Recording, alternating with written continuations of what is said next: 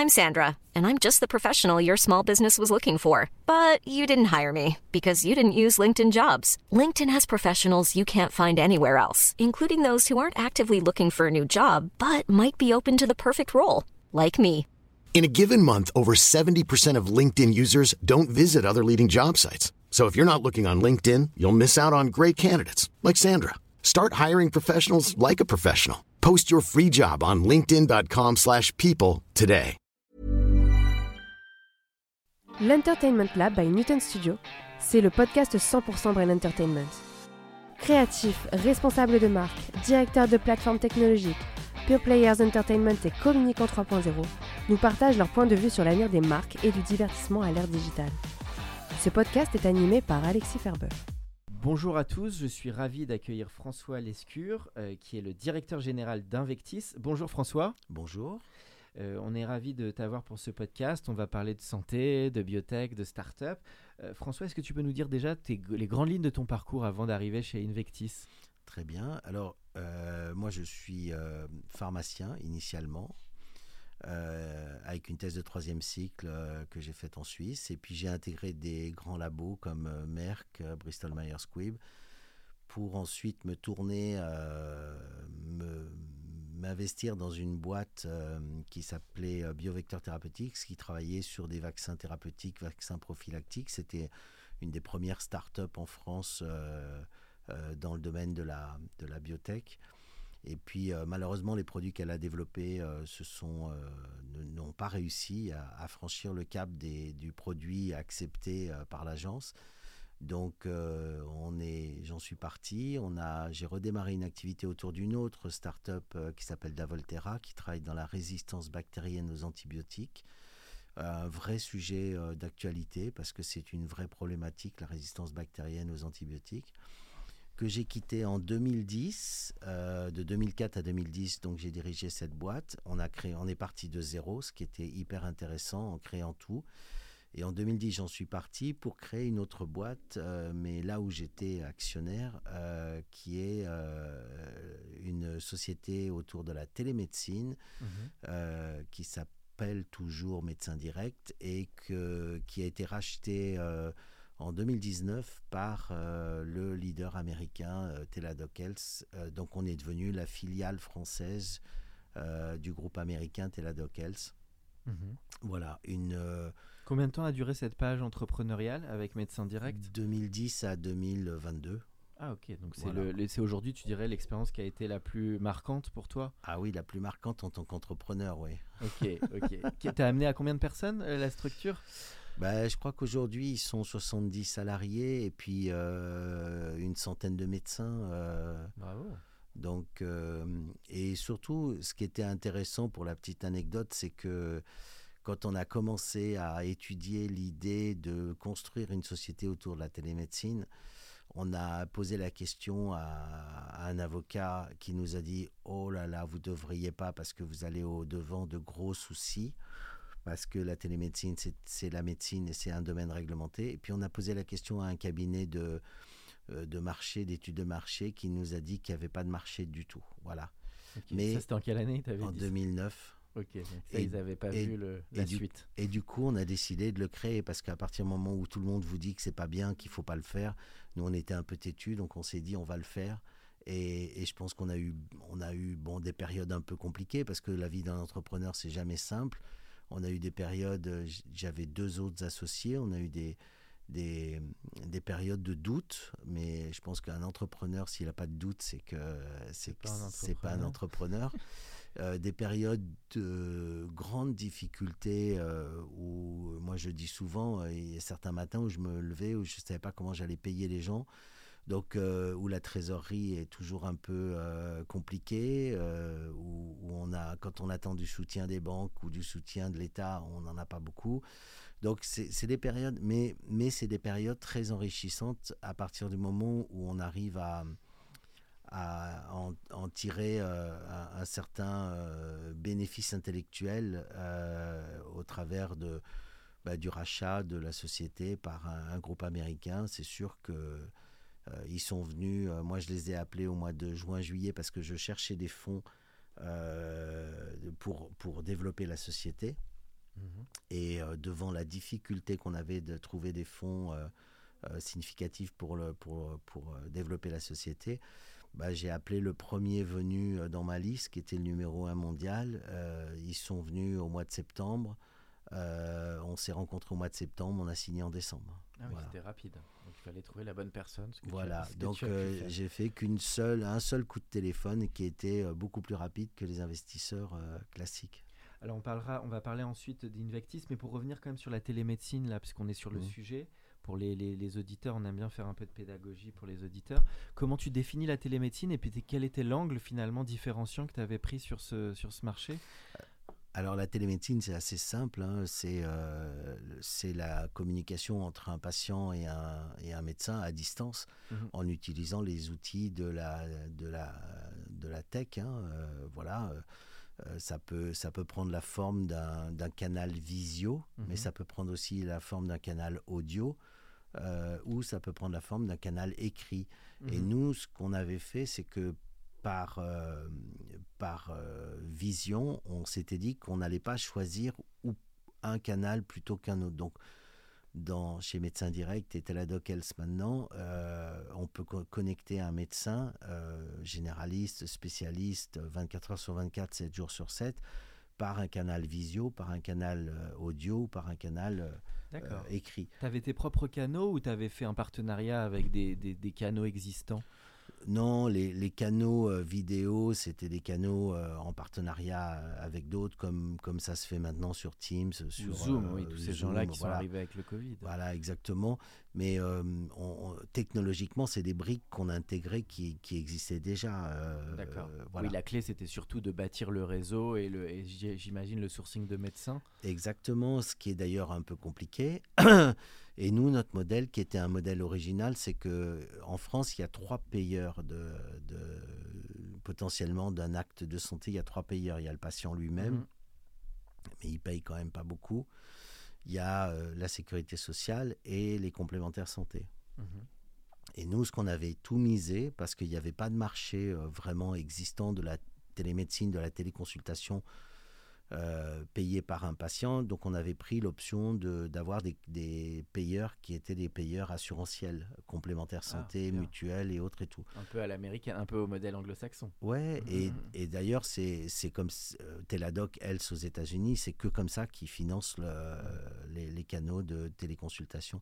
Et juste pour préciser aussi aux auditeurs, c'est que euh, la télémédecine, ça inclut plusieurs actes, dont la téléconsultation. La téléconsultation, c'est avoir un médecin à distance qui fait une consultation, mais il y a aussi la télésurveillance. Donc, c'est des patients qui sont chroniques, qui sont euh, équipés, par exemple, d'un appareil pour mesurer en temps réel un certain nombre de choses.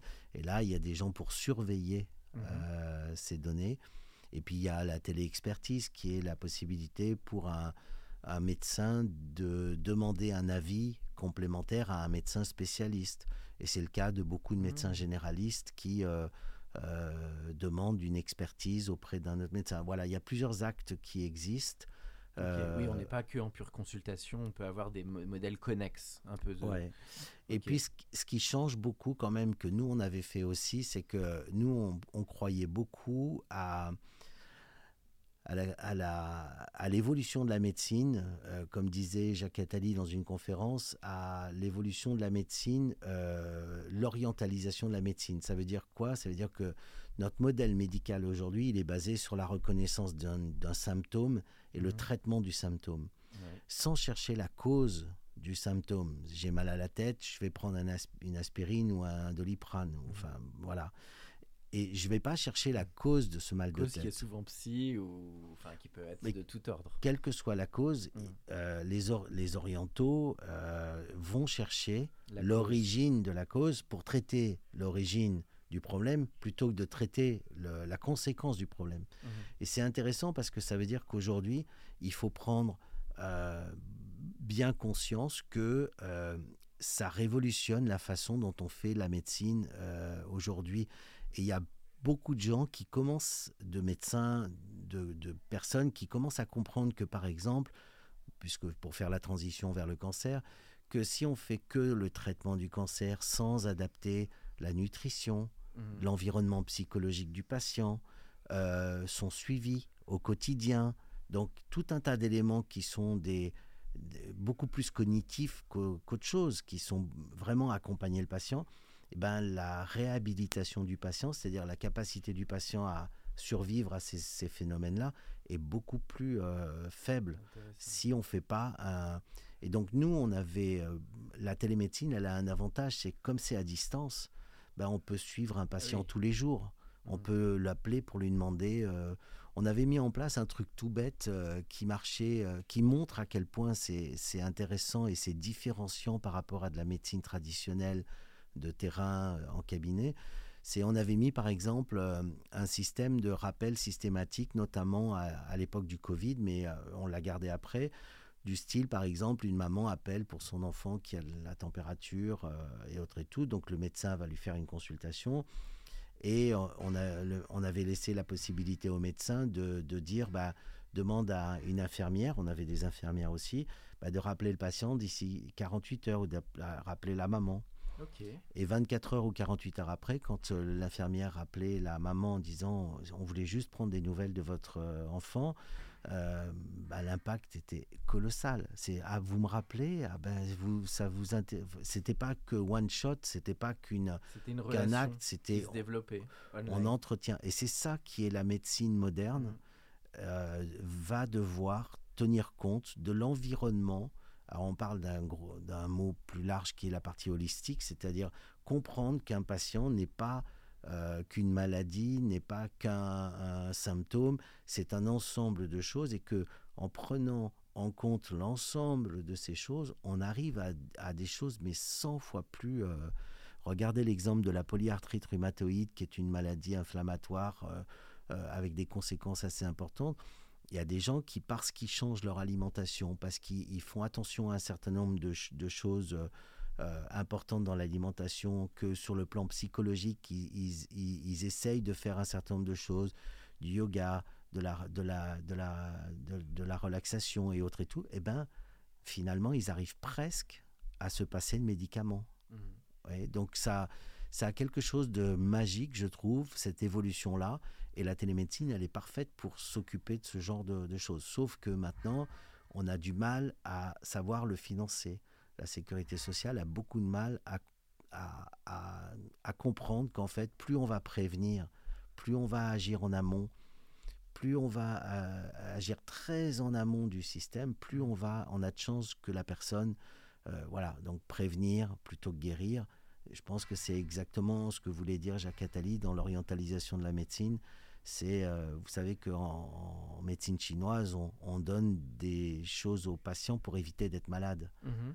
Et donc, euh, on, ne paye le patient que, que si. Euh, enfin, le patient ne, paye euh, que pour rester en bonne santé, quoi. Intéressant ce que tu dis sur l'évolution de la médecine. Le, on va parler aussi de, de bah, peut-être le modèle économique justement de ta télémédecine. Comment ça, comment ça, s'appliquait? Donc c'est vraiment du cofinancement ou tu avais quand même un système d'abonnement euh, qui se mettait ah en ben place? Non, nous c'était un parti pris, c'est que les complémentaires santé payaient la totalité, donc c'était euh, open, open euh, totalement pour les patients c'est-à-dire qu'ils ne payaient rien. Ah, génial, tu as réussi à cofinancer quand même par ces autres partenaires. Oui, bah oui, parce qu'il y a, y a un avantage aussi euh, pour les complémentaires santé, au-delà de l'effet marketing euh, euh, connu, de se dire ben, on, va, on va apporter un nouveau service, donc les gens seront contents, donc j'aurai plus d'adhérents, de, d'abonnés. Mais au-delà de ça, il y avait quand même un, un effet bénéfique, c'est que euh, il y a des gens qui sont malheureusement dans des déserts médicaux, des déserts numériques, et que euh, euh, apporter la télémédecine, c'est rapprocher finalement les zones, les zones vides de médecins avec des, des, zones où il y a des médecins. Donc c'est vraiment rapprocher la santé de façon très importante à des gens qui peuvent pas se déplacer. Et puis le fait de le laisser au téléphone ou par écrit ou par visio, ben, il y a des gens qui sont dans des déserts numériques, donc le seul recours, c'est le téléphone. Ok. donc, bah, donc euh, dans la, dans la, dans la, entre guillemets, la, la, la mise à disposition de médecins euh, dans un contexte de santé, de santé un peu défaillante, de, de, de, de d'accès aux soins défaillants en France parce que c'est compliqué. Il y a, moi, je donnais toujours cet exemple-là. Il, y a 65% des médecins qui ont plus de 65 ans aujourd'hui. Mhm. Donc, à un moment donné, euh, la, courbe, euh, la, courbe des, de croissance des, des médecins est, une courbe inversée. Donc, on, va plus en avoir qui partent que, que ce qui arrive. Donc, c'est pas prêt de s'arranger tout de suite. Mhm. Euh, et, malheureusement, ben, on aura toujours des gens qui n'ont pas accès facilement aux soins. Bon, bah écoute, en tout cas, un beau développement d'entreprise. Euh, ça se, comment ça s'organisait l'équipe? Tu avais une partie tech, une partie sales, une partie relations médecins et santé euh, bah, Oui, un pôle médical, un pôle euh, marketing business et puis un, pôle ingénieur. parce que tous les outils qu'on développait, c'était des outils numériques. Hein. Mhm. donc voilà, essentiellement. Le Covid, ça a été donc quelque part un peu une opportunité euh, à l'occasion de ton rapprochement, puisqu'il y a eu donc une accélération très forte. Ah oui, c'est clair que du jour au lendemain, mais c'est aussi intéressant d'un point de vue entreprise, parce qu'il a fallu passer de quelques centaines de consultations jour à quelques milliers ah de consultations au jour. Donc c'est l'organisation qu'il faut mettre derrière en, en, relation, la logistique des médecins. Le... Ça s'est solidifié de ton côté sur toute cette partie logistique. Ouais, ouais, mais c'est ce que je veux dire, c'est que c'est vraiment pas simple à gérer. Euh, mhm. Au-delà du fait que les médecins sont pas simples à gérer aussi. D'accord.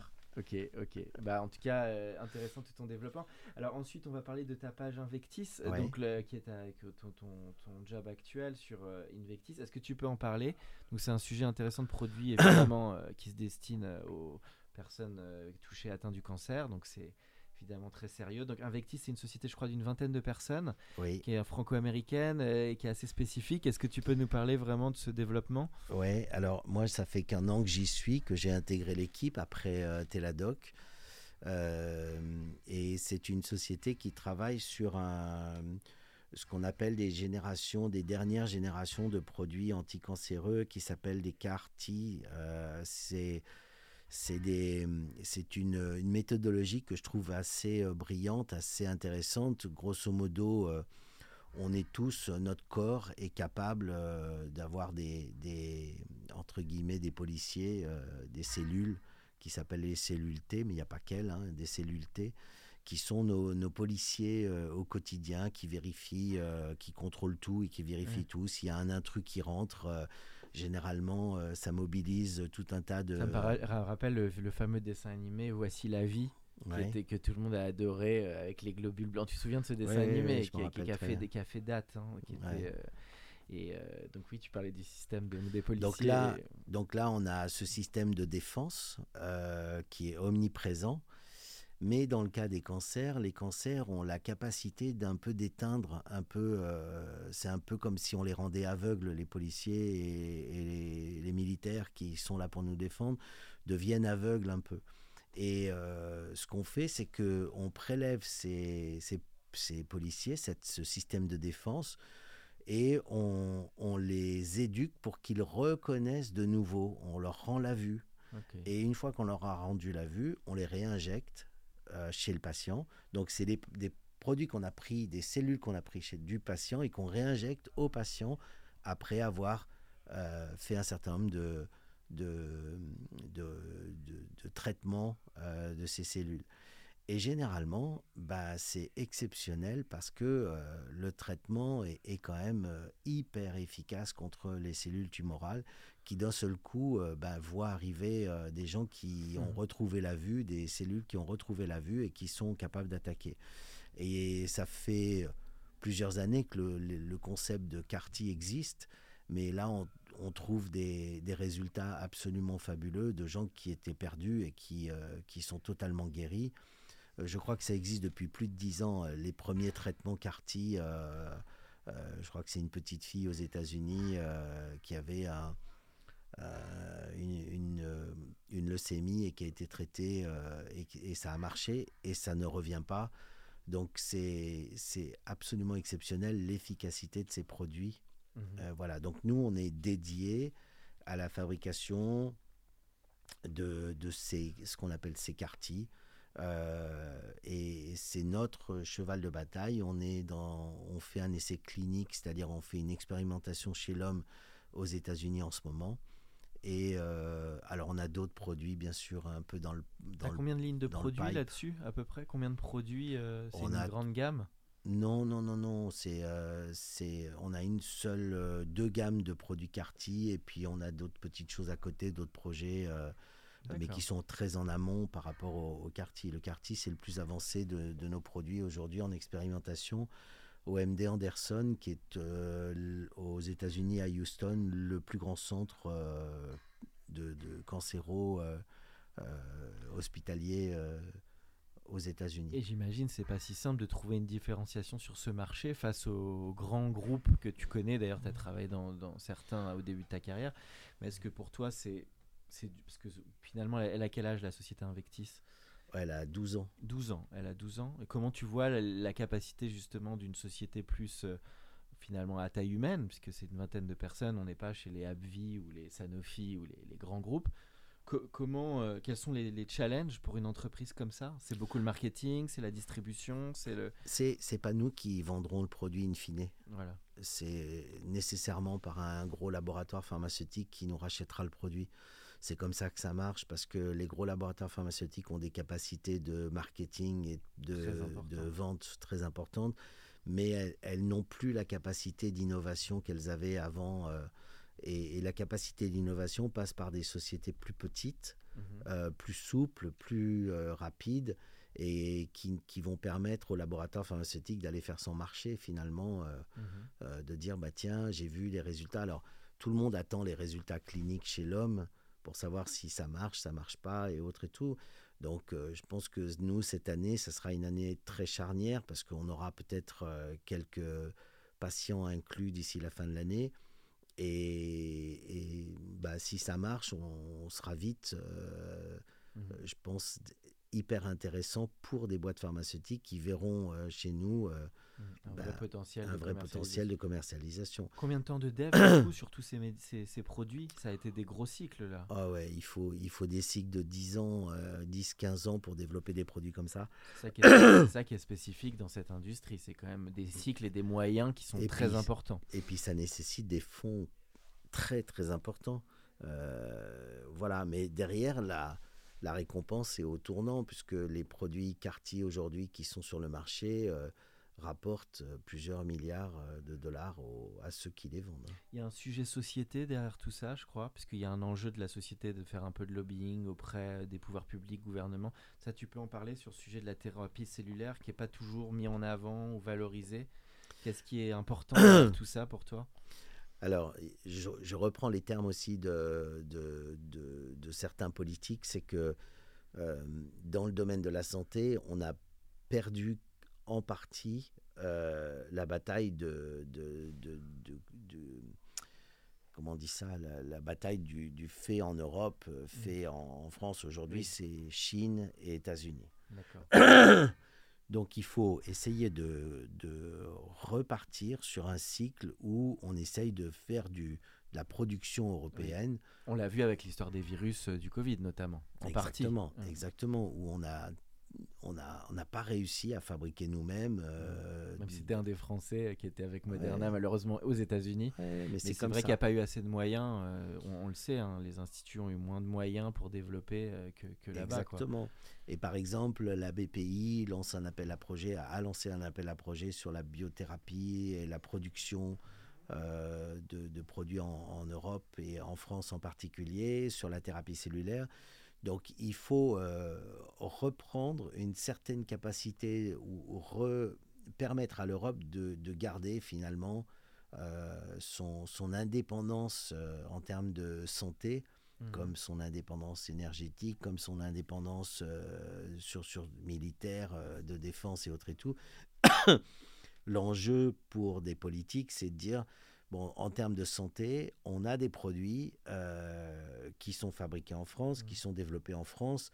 Il faut essayer de leur donner les moyens d'exister, au moins à l'échelle européenne. Euh, européenne. C'est un sujet un peu de capital investissement, un peu de fédérer euh, cet écosystème de financement à l'échelle française et européenne. exactement, pour éviter que tout reparte, encore une fois, aux États-Unis et que la valeur, finalement, la création de valeur, nous, on est très très bon dans la partie innovation et autres et tout, mais on ne sait pas transformer cette innovation en produit innovants et en Mm. produits qui rapportent euh, vraiment du, du retour sur investissement pour des investisseurs.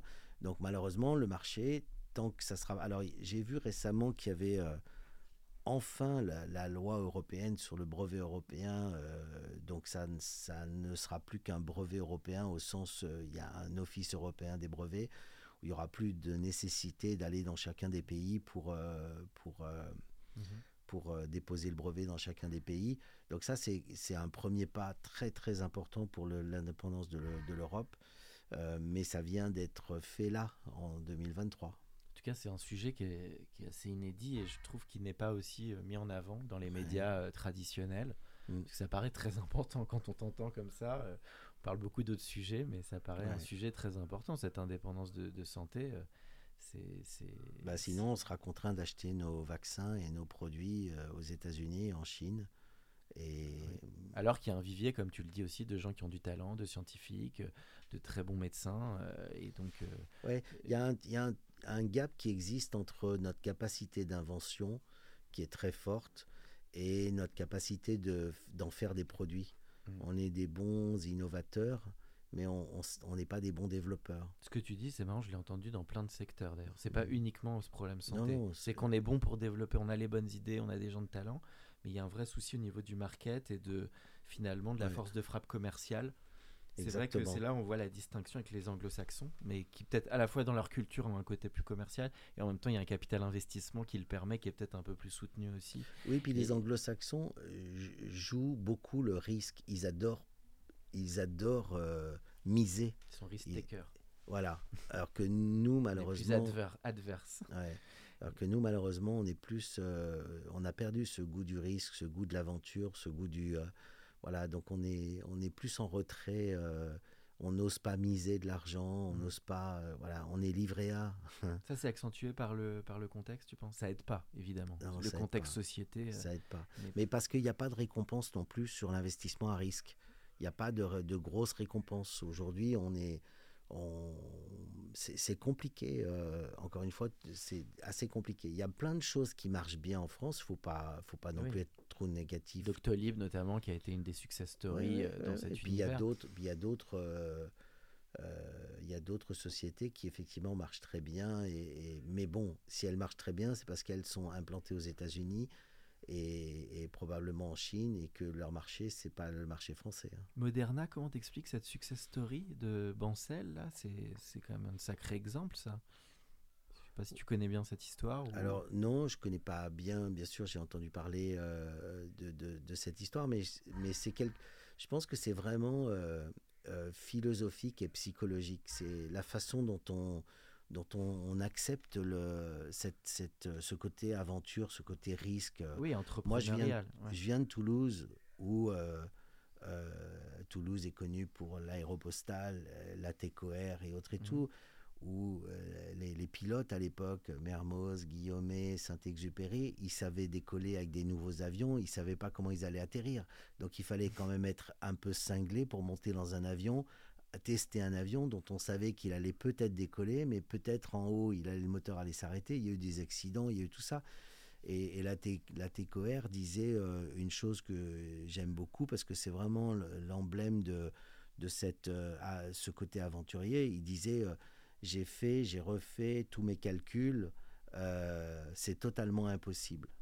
Mm. C'est pourquoi nous le réaliserons. Oui, c'est la phrase. Ils savaient pas que c'était impossible, Alors, ils l'ont fait. Celle-là, c'est de Mark Twain. C'est Mark Twain. J'aime bien cette citation. Voilà. Ça fait. C'est un peu, c'est un peu pareil pour la TCOR. Et effectivement, ils étaient dans un côté quand ils vont passer la cordillère des Andes. Moi, j'adore cette, cette histoire-là. Quand ils vont passer la cordillère des Andes, les avions ne volent pas aussi haut que le plafond de le leur plafond est, est plus bas que le, le plus haut, de- le plus bas des, de la cordillère. Et ils utilisent les vents ascendants pour monter encore plus haut. Enfin, ils sont cinglés, quoi. Euh, Il y, a- il y a des histoires. Et cette, ce côté aventurier, un ce peu pionnier quoi. a- pionnier a- et autres et tout, Ça se perd. C'est de. Faudrait plus le développer un petit peu dans les écoles. Bah, je, ou- rejoins, je rejoins Téladoc. Quand on a démarré, euh, on a été pionnier en télémédecine en France. euh, personne croyait en nous. euh, personne euh, avait en- se disait que mais non, mais jamais de la vie. euh, les médecins disaient, vous savez, euh, on- vous arriverez jamais à faire une consultation à distance parce qu'il faut palper les gens. Mais en fait, il y a- il y a- on, se- on se met des barrières constantes pour empêcher l'innovation, pour empêcher ce, côté j'explore. Voilà. Le côté. Mmh. Et c'est dommage parce qu'il y a des centaines d'explorateurs français qui sont connus dans le monde entier et qui ont fait des choses extraordinaires et dont on ne met pas encore assez. Des gens comme Mermoz ou Saint-Exupéry, c'est des explorateurs. On les met pas assez en avant, on les met pas assez. Euh, c'est vrai. Euh, je trouve que ça pourrait être plus fort, on va dire, dans la communication autour de, de la France, de notre storytelling. Et je pense que ça donnerait des good vibes et ça ferait fleurir des nouveaux entrepreneurs. Alors, ça fait une bonne transition euh, sur la dernière partie du podcast. Donc, tu es très impliqué dans l'écosystème entrepreneuriat, justement, et investissement. Ça fait un lien avec ce que tu as dit sur le côté pionnier notamment via 50 Partners et toutes les startups tech qui sont dans l'univers santé biotech. Est-ce que tu peux parler de ces enjeux, bah voilà, de ces femmes et de ces hommes qui veulent monter leur propre euh, structure dans cet univers dont on a compris qu'il n'était pas si simple? Il faut du talent, il faut de l'investissement, il faut tenir sur la longueur, côté marathon. Donc, euh, comment tu vois ce marché et, voilà ton activité un peu de là-dessus en financement? Suite à la vente de, de, la société euh, de, auprès de Teladoc Health, c'est vrai que ben, on s'est retrouvé avec un peu d'argent, on va pas se mentir, et que euh, cet argent, euh, moi je cherche à le, à, le, pas forcément à le faire fructifier, mais surtout que ce soit de l'argent utile. et donc je me suis rapproché de 50 Partners, mmh. qui a une, une façon de faire les choses que j'ai adoré, qui est de dire à des jeunes entrepreneurs, on va on va mettre des, entre guillemets des talents, euh, des gens, des entrepreneurs, des gens qui ont réussi, on va les mettre à votre disposition mhm. euh, en échange d'une partie du capital légère, une petite partie du capital. Et, et ces gens-là, bah, s'ils ont envie, s'ils croient au projet, ils, investiront à titre personnel ou à titre euh, collectif, parce qu'il y, a des, il y a des fonds qui sont montés comme ça. Et je trouve qu'il y a un intérêt, c'est l'intérêt de pouvoir apporter ce qu'on sait, alors avec un peu de matière grise et un peu de, voilà, d'accompagner des jeunes entrepreneurs euh, de façon assez euh, sérieuse euh, dans la partie financière, dans la partie de mhm. marketing, dans la partie voilà, chacun amène ses compétences et 50 Partners Santé, il y a 50 Partners Impact Digital et Web 3 ou 4, je ne sais plus lequel, le dernier.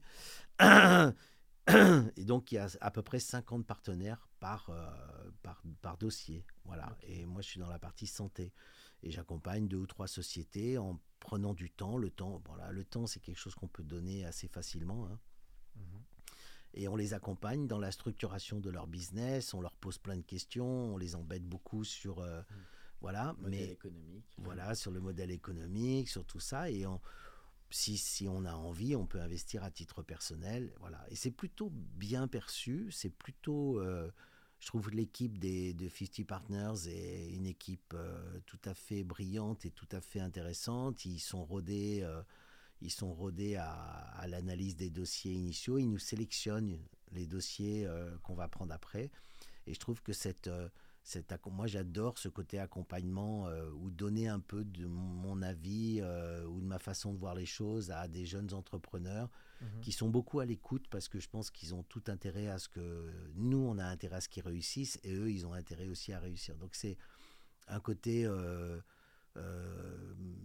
à la fois business angel parce qu'il y a un côté financier mais c'est surtout accompagnement des, porteurs de projets, accompagnement. Alors, on les, pour ça qu'on les prend assez tôt dans leur maturation. Euh, c'est pas des sociétés qui ont 10 ans d'existence, euh, c'est des sociétés qui démarrent. Et je pense que ceux qui, ceux qui sont là euh, sont très motivés, ils peuvent... On sait très bien l'importance du réseau. Euh, mmh. Voilà. Et quand on a 50 partenaires santé, dont certains viennent de l'industrie pharma, d'autres venaient, voilà. Bah, on, active le réseau, on active nos connaissances, on active, voilà, on fait rencontrer le bon avocat, le bon truc, le bon machin, le, la bonne personne ou la personne qui connaît bien ce marché du medtech ou du, de la health tech. Et donc, c'est toujours intéressant d'avoir ce côté réseau. Moi, je suis un, fervent euh, défenseur du, côté euh, réseautage, quoi, parce que il n'y a que parce qu'on réseaute et, et qu'on se fait connaître des autres que d'un seul coup, on déclenche. Alors, ça marche, ça marche pas, mais on, déclenche des mises en relation qui sont euh, souvent opportunes et souvent euh, rémunératrices de, d'investissement. Bon, bah, intéressant que tu, en tout cas, tu aies ce, sujet de transmission pour la nouvelle génération. Le, on arrive, oui, toute la dernière, partie du podcast. C'était, c'est une question que je pose toujours aux invités sur tes goûts. Là, euh, on revient dans l'entertainment, on va dire tes goûts en matière de ciné, série, ça peut être film, musique, BD, euh, enfin voilà, des créations, des créations qui t'ont marqué de manière récente ou de, de tout temps. Oh là, c'est un vaste sujet. Euh, alors la dernière chose que j'ai vue, euh, absolument magnifique, parce que je l'ai aussi chanté dans une chorale, c'est le Requiem de Verdi à la Philharmonie. Ah bien, tu chantes alors en plus. Ouais, euh, dans une chorale parce que je suis pas capable de chanter tout seul. Il faut que je sois un peu aidé. Je sais pas lire les notes et rien du tout, donc c'est juste à, l'oreille. mais, mais, le Requiem de Verdi à la Philharmonie, euh, pour ceux qui n'ont jamais été à la Philharmonie de Paris, c'est sublime. Quand je dis sublime, c'est que j'ai rarement vu un endroit aussi beau. Euh, c'est moderne, c'est L'orchestre est sublime aussi, magnifique, et, les chefs d'orchestre qui défilent là-bas, c'est absolument magnifique. Donc allez voir à la Philharmonie. Et, la Philharmonie fait quelque chose aussi d'assez intéressant. Euh, euh, ils font du team building mhm. autour de la musique.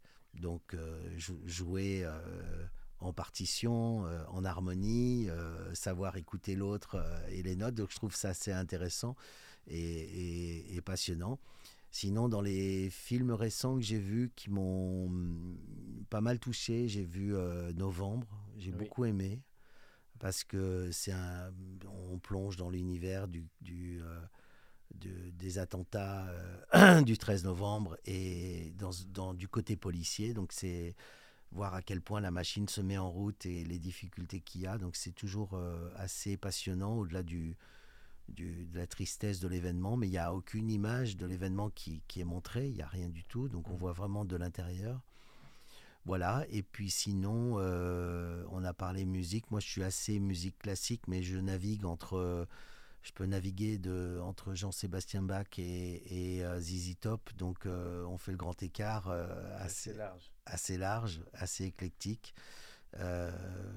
voilà, et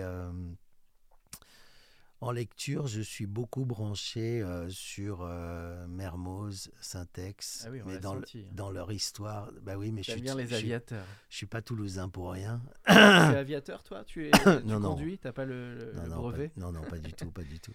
Non, non, mais je trouve que leur aventure est tellement euh, magique et tellement merveilleuse que qu'on ne leur rend pas suffisamment hommage. Et ceux qui vont à Toulouse, aller au au musée euh, des pionniers euh, qui est à, à, Montaudran à côté de Toulouse, à côté de la halle des machines. Pour ceux qui connaissent, c'est la halle des machines, euh, des grosses machines industrielles qui est, passionnant. Voilà. Avis aux Toulousains et, aux passionnés d'aviation. Voilà. Et puis la toute dernière question que je te poserais, c'est le conseil que tu donnerais à un ou une jeune qui veut se lancer bah, dans la biotech. Alors soit en entrepreneur, soit en intégrant un groupe, on va mettre les deux. Alors, je pense qu'il faut beaucoup de résilience. Parce mhm. que, en fait, rien n'arrive euh, euh, comme ça, tout cuit. Euh, voilà. Et je pense que si on n'est pas capable ou on n'est pas dans l'état d'esprit de, malheureusement, de bosser beaucoup et, d'être résilient, c'est-à-dire de croire dans, dans, son projet, de croire dans son euh, je pense qu'on peut demander tous les avis euh, autour. Euh, il faut se forger son propre avis. Il faut avoir une belle vision et partager cette vision. Je pense que c'est aussi important. Et avoir de l'ambition. Ne pas avoir peur d'avoir de l'ambition. Mmh. parce que l'ambition, c'est ça qui fait, qui fait vraiment. D'ailleurs, je fais un parallèle avec les politiques. C'est que euh, il y a eu des politiques qui avaient des vraies ambitions pour la France. Il y a des politiques et ça, je trouve, c'est porteur de sens, c'est porteur de. Donc, il faut pas avoir peur d'avoir de l'ambition et une vision, euh, une vision même. De voir grand, comme on dit. Ouais, de voir grand, d'essayer de, de, donner un sens. Euh, donner un sens à, sa vie, donner un sens à, à, ses actions. Je pense que c'est ça qui est important pour tout le monde. Merci beaucoup François, c'était un plaisir de t'avoir pour le podcast. Merci Alexis. Pour ceux qui sont encore avec nous, Merci de nous avoir écoutés. Pensez à aller mettre une note au podcast dans la section notes et avis sur Apple Podcast. Cela nous ferait énormément plaisir et nous permettrait de continuer à faire grandir ce podcast consacré au Brain Entertainment. À bientôt pour un nouvel épisode.